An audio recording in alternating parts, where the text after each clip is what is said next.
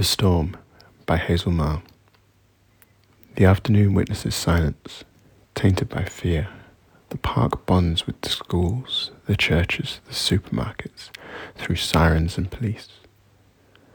Unattended garbage is blown from sewer holes to rooftops to the feet of a bench where people have fled. Pigeons wander in this dim atmosphere, the air of coolness countering angst.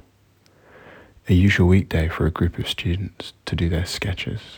They make little tombs that mourn about the incident's suddenness, like vegetation sprawled to death in the blink of a night. They don't want to be used to it.